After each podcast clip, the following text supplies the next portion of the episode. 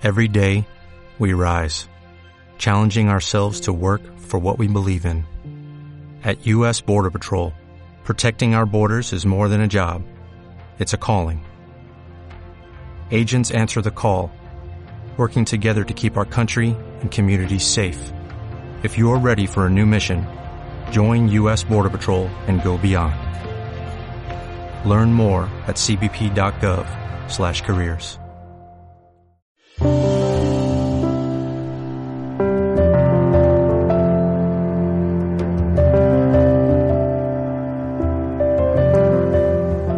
corazón agradecido es un corazón fiel que no se cansa de renovar su fidelidad a Dios.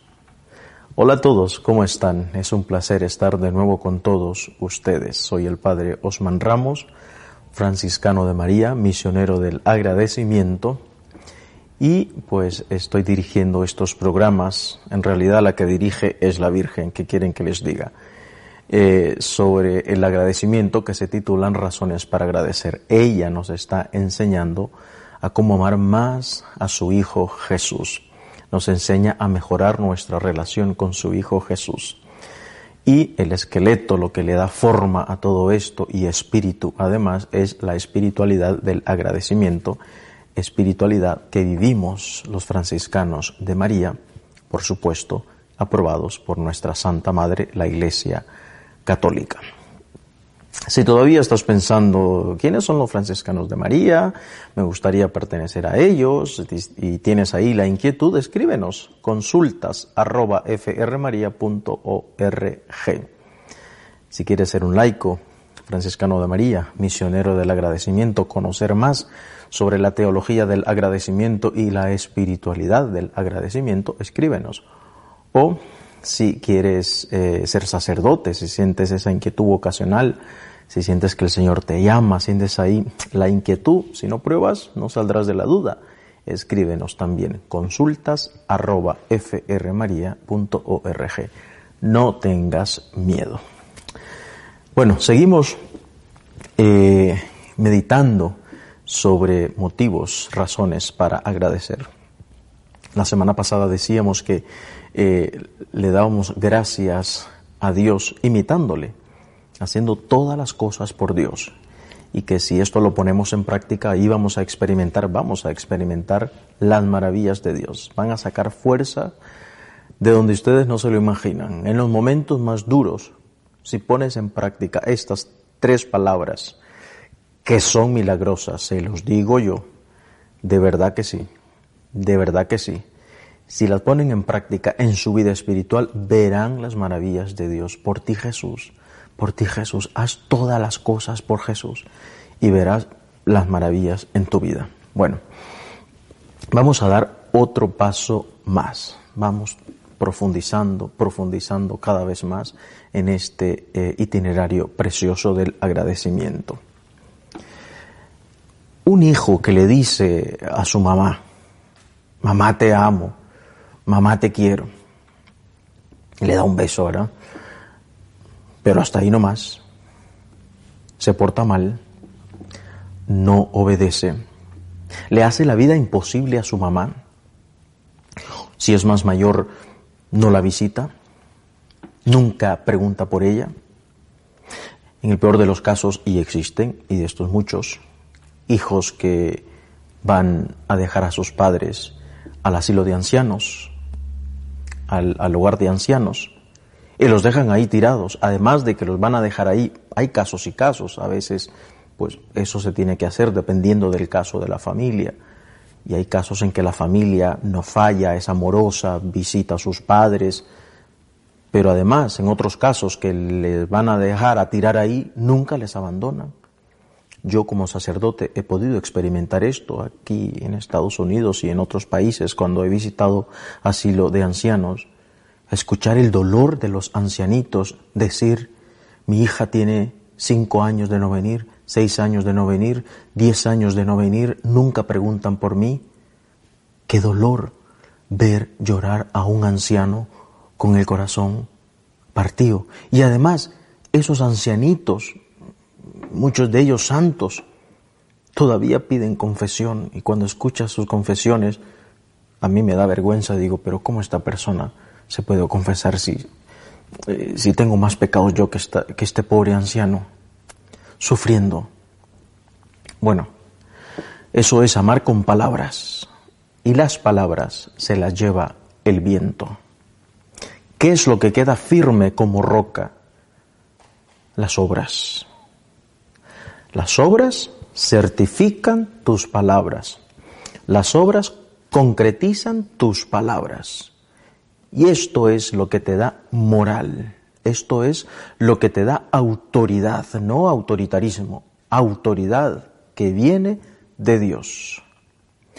Es por eso que esta semana meditamos en este punto. Gracias Señor, y te doy las gracias con obras concretas, no solamente con palabras.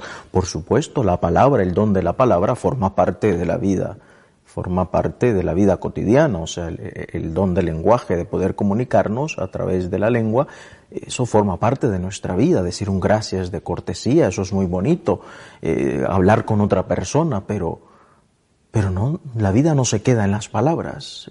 Repito, se las lleva el viento, se esfuman. ¿Qué es lo que le da concreción a tu vida? Tus obras es lo que construye tu vida. Por lo tanto, queridos amigos, hoy damos un paso importantísimo. Hoy le decimos a Jesús, te quiero, te quiero con mis palabras porque te lo digo, pero te quiero también con las obras. ¿Qué significa eso concretamente?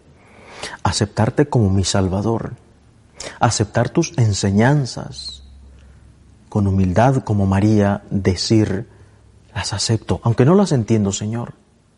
Si te he aceptado como mi Salvador, creo en ti profundamente, creo en tus enseñanzas.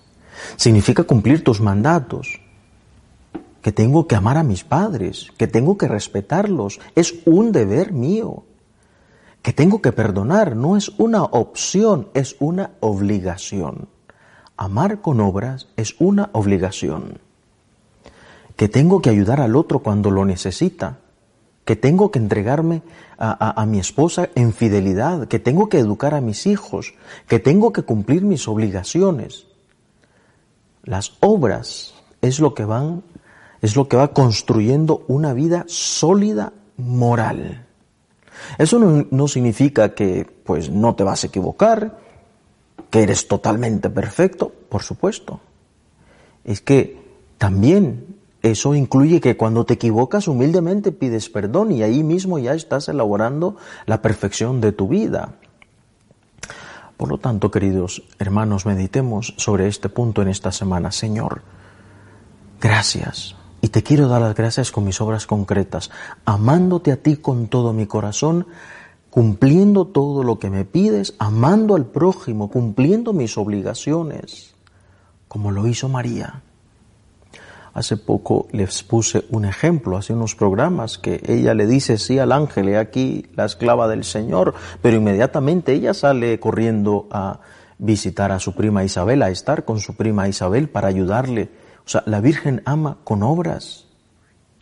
¿Ustedes creen que la Virgen tenía un séquito de sirvientes? ¿Quién cocinaba? ¿Quién cuidaba de la casa? ¿Quién cuidaba a ese niño?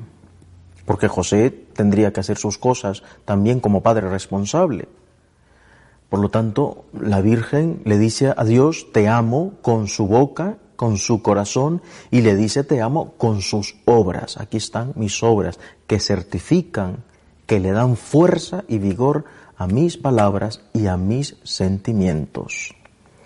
Que Dios Todopoderoso nos dé esta gracia esta semana y que esa gracia se quede para siempre en nosotros, de decirle a Dios, Jesús te amo y te quiero amar con mis obras, con mis sentimientos, pero sobre todo con mis obras.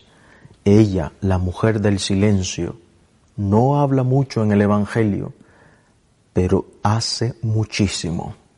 Y las cosas poquitas que habla son un tesoro.